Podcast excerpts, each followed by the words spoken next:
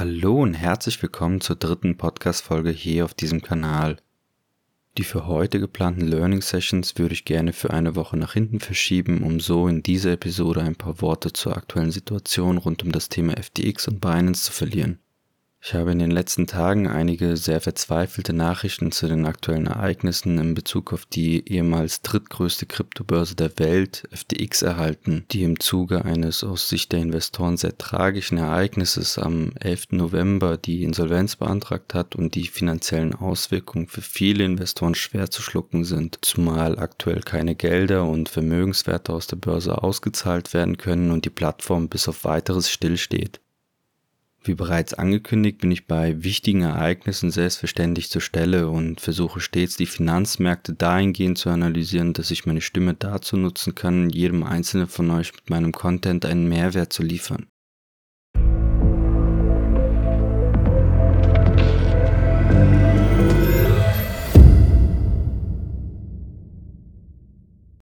Ich würde die Episode gerne mit ein paar tröstenden Worten an diejenigen starten, die im Zuge der FTX-Pleite um ihr Erspartes gebracht worden sind. Trotz der Tatsache, dass es in diesem Kanal immer über das Thema Finanzen gehen wird, ist Geld lange nicht das einzig Relevante auf dieser Welt. Ich kann jedem nur mitgeben, ein Fazit aus der Sache zu ziehen und aus vergangenen Fehlern zu lernen.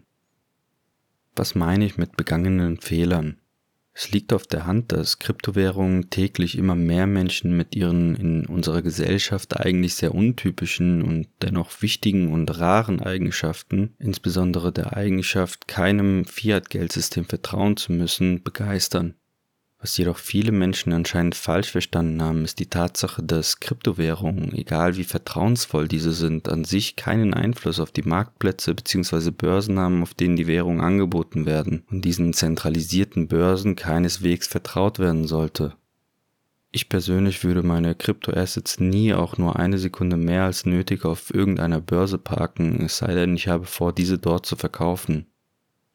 Ich empfehle jedem, der in Kryptowährungen investieren möchte und aktuell ängstlich reagiert, legt euch ein sogenanntes Hardware Wallet an und das am besten noch bevor ihr in irgendeine Kryptowährung investiert.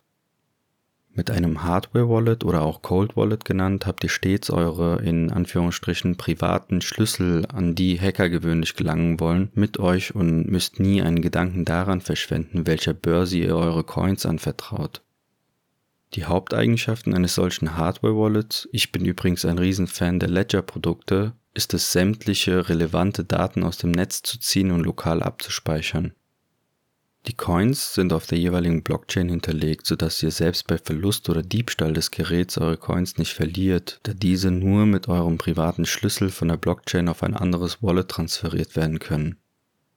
Falls ihr euch unsicher seid, welcher Hardware-Wallet ihr vertrauen könnt, schaut am besten in der Beschreibung von dieser Episode rein. Dort werde ich euch das aus meiner Sicht beste Gerät verlinken, welches ihr jedoch direkt beim Hersteller kaufen solltet, um etwaige Manipulationen zu vermeiden.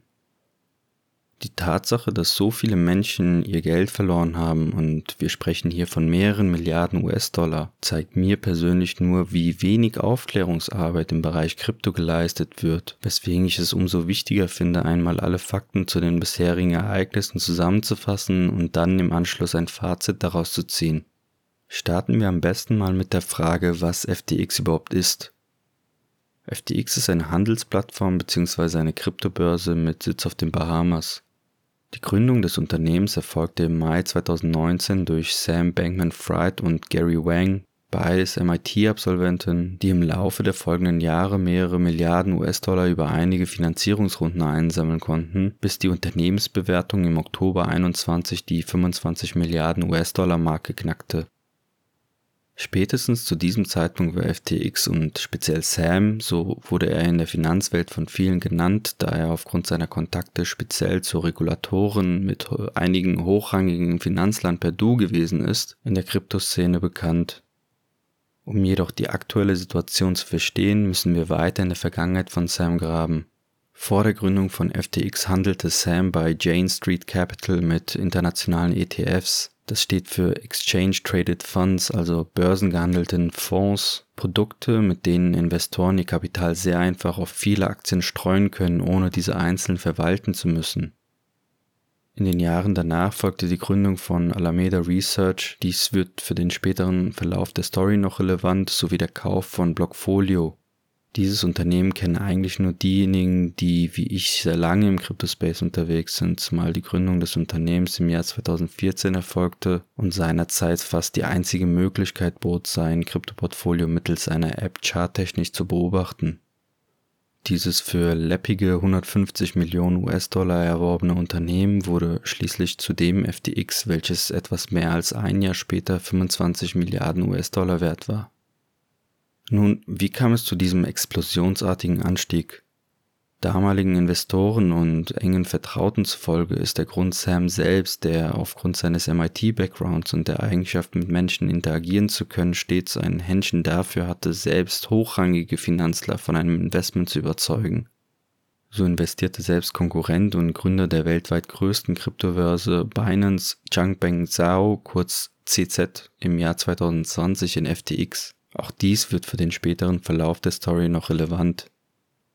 Durch den Abschluss namhafter Sponsoring-Verträge mit beispielsweise dem Formel-1-Team von Mercedes-Benz oder durch den Erwerb der Namensrechte der American Airlines Arena zur Umbenennung in FTX Arena schaffte es FTX innerhalb sehr kurzer Zeit zur Nummer 3 der weltweit größten Kryptobörsen aufzusteigen, was dem Sam spätestens dann eine Zielscheibe auf den Rücken verpasste.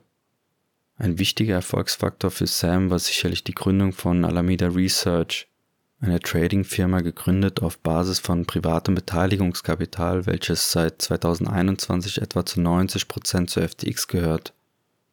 Die Ursprungsidee hinter dem Geschäft war genauso einfach wie genial Sam entdeckte das Arbitrage-Trading für sich, ein Geschäft, bei dem man stets bemüht ist, die Preisdifferenzen auf verschiedenen Börsen insofern profitabel auszunutzen, als dass man Vermögenswerte auf den Börsen kauft, wo diese günstig gehandelt werden und auf den Börsen verkauft, wo sie teuer gehandelt werden.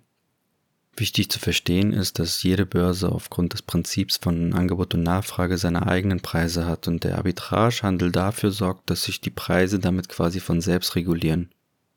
An sich nichts Weltbewegendes oder Neues für eine Tradingfirma, jedoch fand Sam seine Nische in diesem Geschäft durch eine enorm hohe Preisdifferenz zwischen dem Bitcoin-Preis in den USA im Vergleich zu den Preisen in Japan, wo er bis zu 20 Millionen US-Dollar täglich damit umsetzte, Bitcoins in den USA günstig zu erwerben und in Japan teurer zu verkaufen. Was ist also passiert? Wie konnte es so weit kommen, dass Auszahlungen der Kunden gestoppt werden mussten? Nun, begonnen hat das ganze Drama durch einen über Twitter geführten Krieg zwischen Binance CEO und Gründer CZ und FTX-Chef Sam Bankman, der am 6. November mit einer Ankündigung seitens CZ begonnen hat, die 2,1 Milliarde US-Dollar, die er für die Veräußerung seiner Anteile an FTX im Jahr 2021 umsetzte und die in BUSD, ein Stablecoin von Binance mit der Eigenschaft an den US-Dollar gekoppelt zu sein, sowie in FTT investiert liegt, zu verkaufen. Er erwähnte in seinem Tweet, dass der Verkaufsprozess weitestgehend ruhig und langsam vonstatten gehen würde, um so den Einfluss auf die Kurse beispielsweise über einen entstehenden Verkaufsdruck zu minimieren.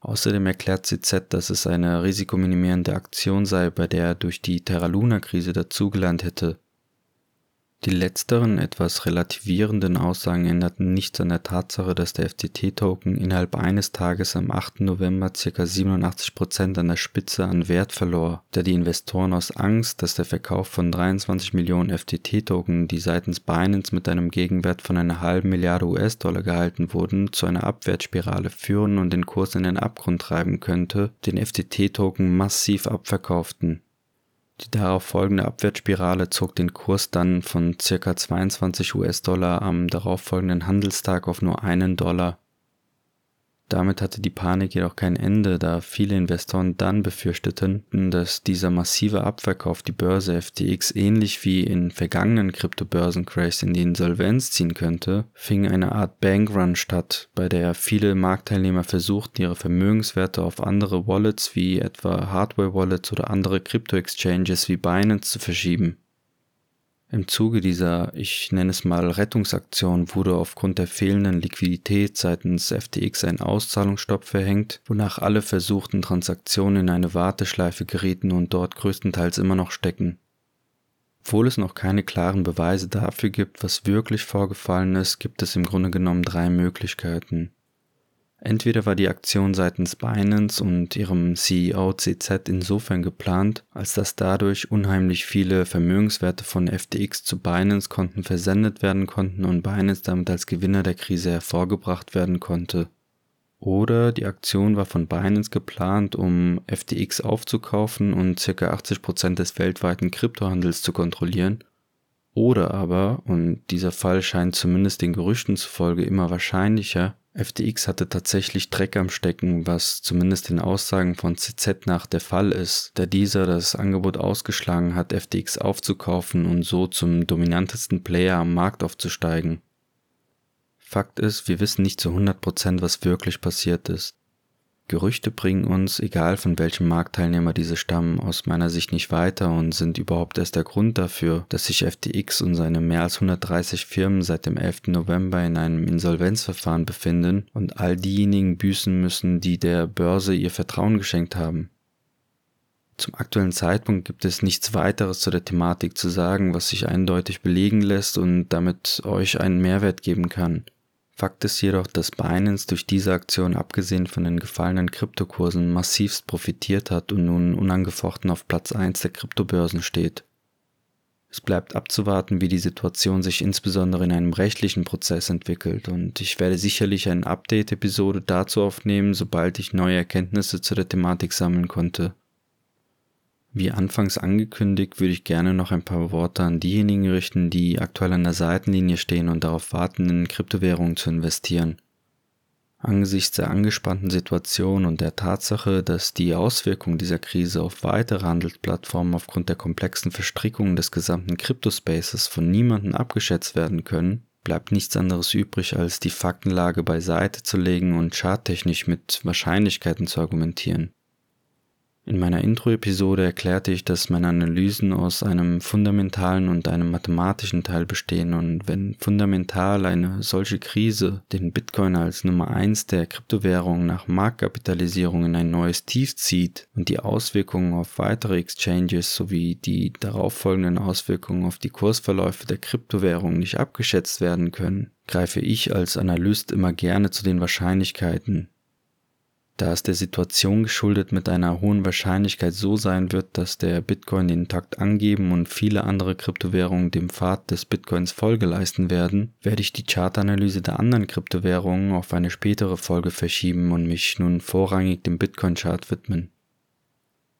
Faktisch ist es so, dass der Bitcoin durch die Bildung eines tieferen Tiefs bei ca. 15.880 US-Dollar, damit ist gemeint, dass das der tiefste Kurs seit exakt zwei Jahren gewesen ist, zu dem ein Handelstag zum Abschluss gebracht werden konnte. Die Korrektur mit einer von mir auf Basis meiner Berechnung definierten Wahrscheinlichkeit von ca. 62% theoretisch beendet sein könnte.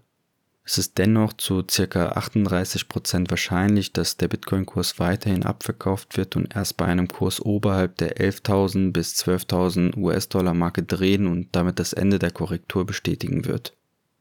Allenfalls benötige ich aktuell klare Signale in Form von einer Stärke bei den Bewegungsmustern, um das wahrscheinlichere Szenario für valide erklären zu können. Dies würde erst dann geschehen, wenn der Kurs mit einer gewissen Impulsivität nachhaltig erst einmal die psychologisch relevante 20.000 US-Dollar-Marke zurückerobert und dann die 23.000 US-Dollar-Marke hinter sich lassen kann. Solange der Chart keine klareren Signale sendet, gelten somit die eben genannten Wahrscheinlichkeiten. Ein Fazit noch von mir zur aktuellen Lage. Egal ob der Kurs von nun an eine Trendwende vollzieht und wir ähnlich wie bei anderen Assets aufgrund der sinkenden Inflationsdaten in den USA und der damit einhergehenden Hoffnung der Anleger auf eine zumindest abflachende Zinskurve künftig steigende Kurse sehen werden oder ob noch tiefere Tiefs auf uns zukommen, was angesichts der angespannten Lage nach wie vor möglich ist, werde ich im Sinne eines Dollar Cost Averagings weiterhin Stück für Stück nachkaufen, um so maximal von der aktuellen Lage zu profitieren Anders als viele Anleger freue ich mich auf sinkende Kurse, da sich dadurch neue Chancen ergeben, günstig am Finanzmarkt zu agieren. Wenn ich es geschafft haben sollte, deine Neugierde zu wecken, dann lass mir bitte unbedingt ein Abo da, da ich viele solcher Themen in den weiteren Podcast-Episoden detaillierter erläutern werde und du sicherlich keine Episode mehr verpassen willst. In der nächsten Woche geht es wieder regulär weiter mit unseren Learning Sessions, wo ich euch noch eine Episode zum Thema Ethereum schulde. Damit verabschiede ich mich an dieser Stelle mit der Lektion, vertraue keiner Statistik, die du nicht selbst gefälscht hast. Gerüchte können speziell in der Finanzwelt sehr rufschädigend sein und ich rate jedem davon ab, Gerüchte in die Welt zu setzen oder diese unbewiesen weiterzugeben. In diesem Sinne, macht's gut und bis zur nächsten Episode auf diesem Kanal.